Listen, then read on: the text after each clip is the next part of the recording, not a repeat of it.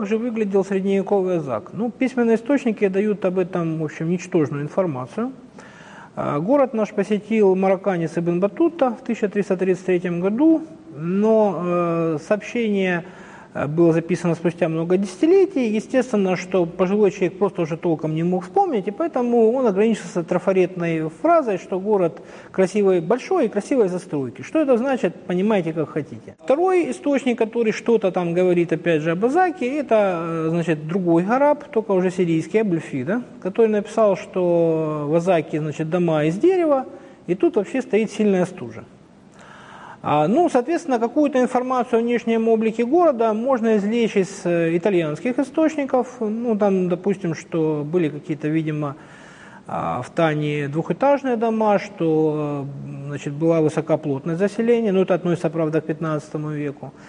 Но, в общем, э, без археологии представить себе э, средневековый Азак было бы невозможно. К 1330 году город имел площадь больше 500 гектаров – а по тем временам это очень много. То есть это, ну, для сравнения, Милан тогдашнего времени был 313 э, гектаров, а Новгород около 300 гектаров. Э, большинство других древнерусских городах э, ну, просто даже никакого сравнения нету. А города-гиганты средневековые тогдашнего времени, ну, скажем, Антиохия, составляли там 600, площадь их составляла 650 гектаров. А численность населения, соответственно, было несколько десятков тысяч. А, в результате вот археологических исследований это уточняется, требуется, так сказать, дальнейших э, более точных подсчетов, но вот минимальная цифра, период рассвета, это порядка где-то 30, может быть, 40 тысяч. А, для, опять же, сравнения, самый крупный город Германии, Кёльн, по оценкам в XIV веке имел население порядка 40 тысяч. А, соответственно, самые крупные города Западной Европы того времени, то есть Венеция, Генуя, Флоренция, а, Валенсия, Париж, ну вот где-то порядка 90-100 тысяч жителей. Ну, для Флоренции это, так сказать, достоверные данные. А, так что город по средневековым меркам был очень большой, и в отличие от э, многих других городов, он имел высокую, большую площадь, потому что не был скован стенами. Это было с, с одной стороны хорошо для развития города, но в дальнейшем оказало Азаку медвежью услугу. А город, в отличие от современного Азака, был вытянут, вытянут не вдоль реки, как, это, как этого следовало бы ожидать, а был вытянут в сторону степи. И в свое время это породило какие-то в общем, нелепые домыслы о том, почему это так. А вот э, объяснения этому, естественно, в источниках нету. А ну вот, мое мнение как археолога, это связано э, с тем, что с южной стороны а, находились источники водоснабжения, что и позволяло городу вытянуться в сторону степи. А, там вот где-то на расстоянии двух километров вот от музея а, находится одно из степных блюдец, которое в XIX веке называлось водяное, водяная пать. То есть это, судя по всему, было какое-то озеро степное, то есть там э, и до сих пор э, близко к поверхности залегают грунтовые воды, а в XIV веке, веке, видимо, большую часть года там было вообще озеро. А нам известны водопроводы, которые шли оттуда, и, судя по всему, и водоснабжение э, шло именно оттуда, с юга, и именно поэтому город начал расти на юг. Все главные городские улицы были вытянуты с севера на юг. Это, в общем, связано, видимо, с особенностями рельефа, а, потому что вот уклон э, с севера на юг, вот он э, был, э, значит, обусловлен ландшафтом, и люди просто под него подстраивались. А главное, что нужно сказать о внешнем облике города, это то, что он вовсе не похож был ни на западноевропейский город, ни на ближневосточный, ни на среднеазиатский. Прежде всего, то есть на что он был похож – ну, скорее он всего был похож только сам на себя. А, потому что, во-первых, он не имел городских стен, во-вторых, он не имел никаких э, дувалов, то есть кварталы не были отгорожены глухими стенами.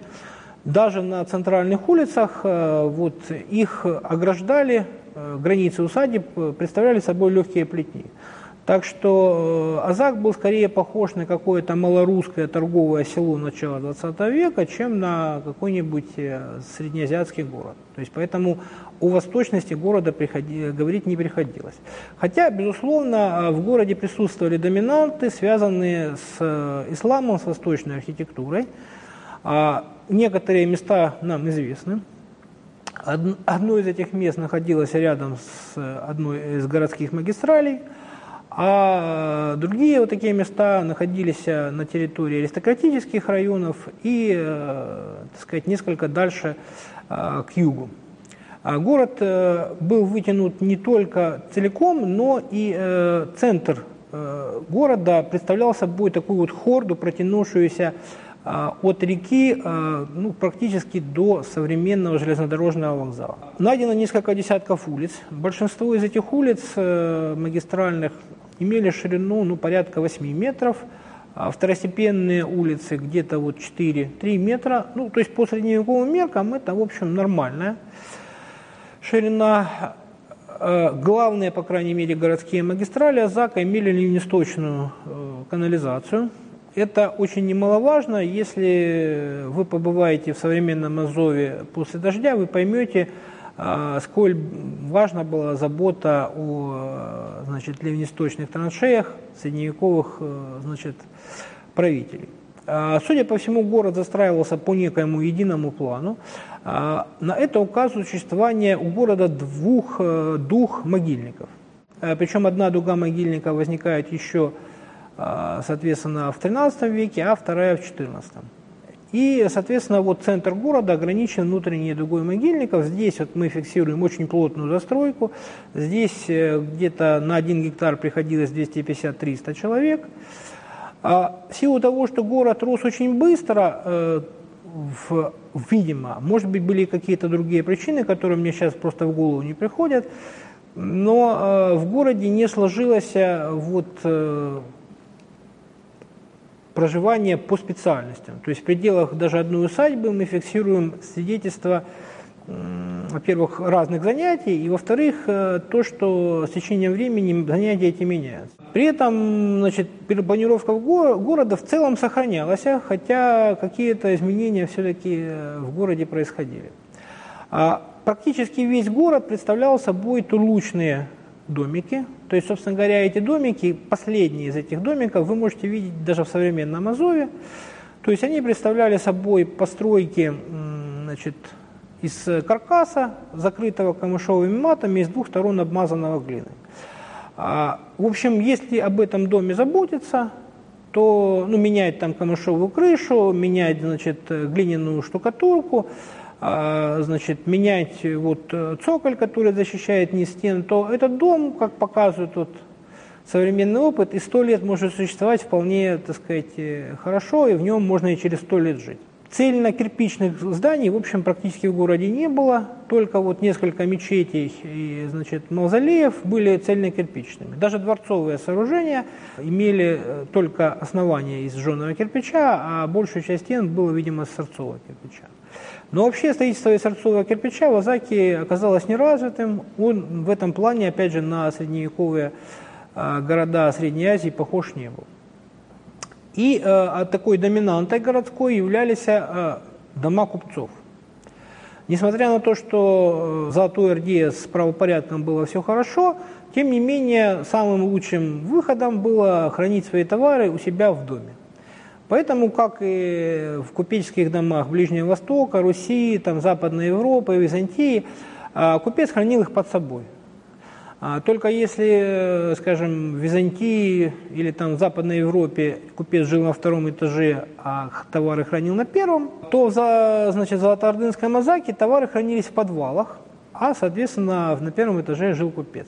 От первого этажа нам, к сожалению, ничего не достается, кроме иногда каких-то Э, конструкций, рухнувших в подвал. Но зато подвалы мы, так сказать, раскопали уже в достаточном количестве, то есть сейчас их уже больше двух десятков.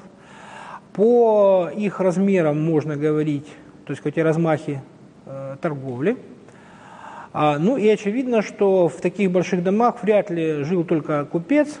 Очевидно, что там так сказать, были и помещения для каких-то слуг, для каких-то, может быть, даже рабов, а, но возможно, что какие-то помещения, так сказать, издавались. Вообще, э, судя по сообщениям письменных источников, э, в Азаке было достаточно много жилья, которое, помещений, которые можно было арендовать.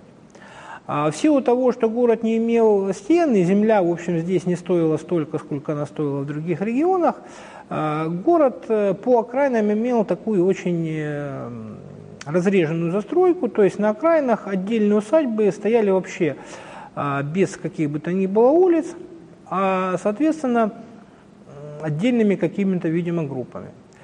А, так что город в силу своей э, бурной э, скоротечной истории характер носил такой очень мозаичный и, в общем, ни на что больше не похожий.